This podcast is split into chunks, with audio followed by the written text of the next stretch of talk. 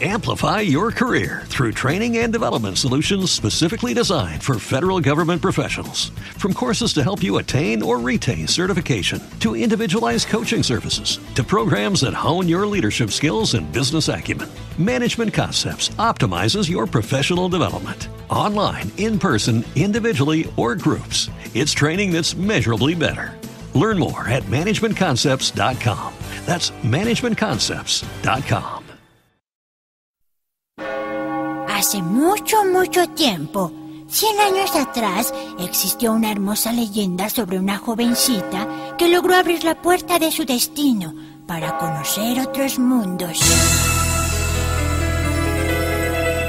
Naya, hay ilusión en tu mirada. Naya, ve el horizonte.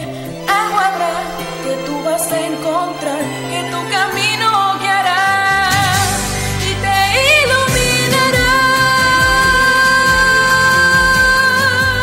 Natya del mañana.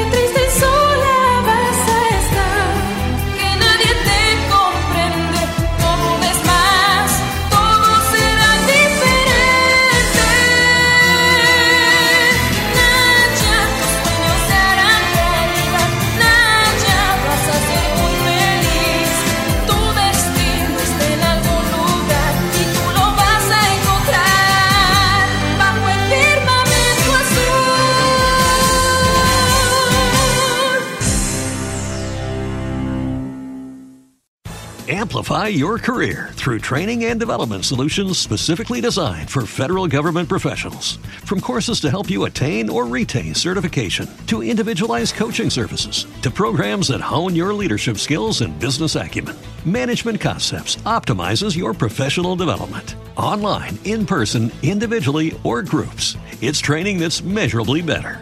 Learn more at managementconcepts.com. That's managementconcepts.com.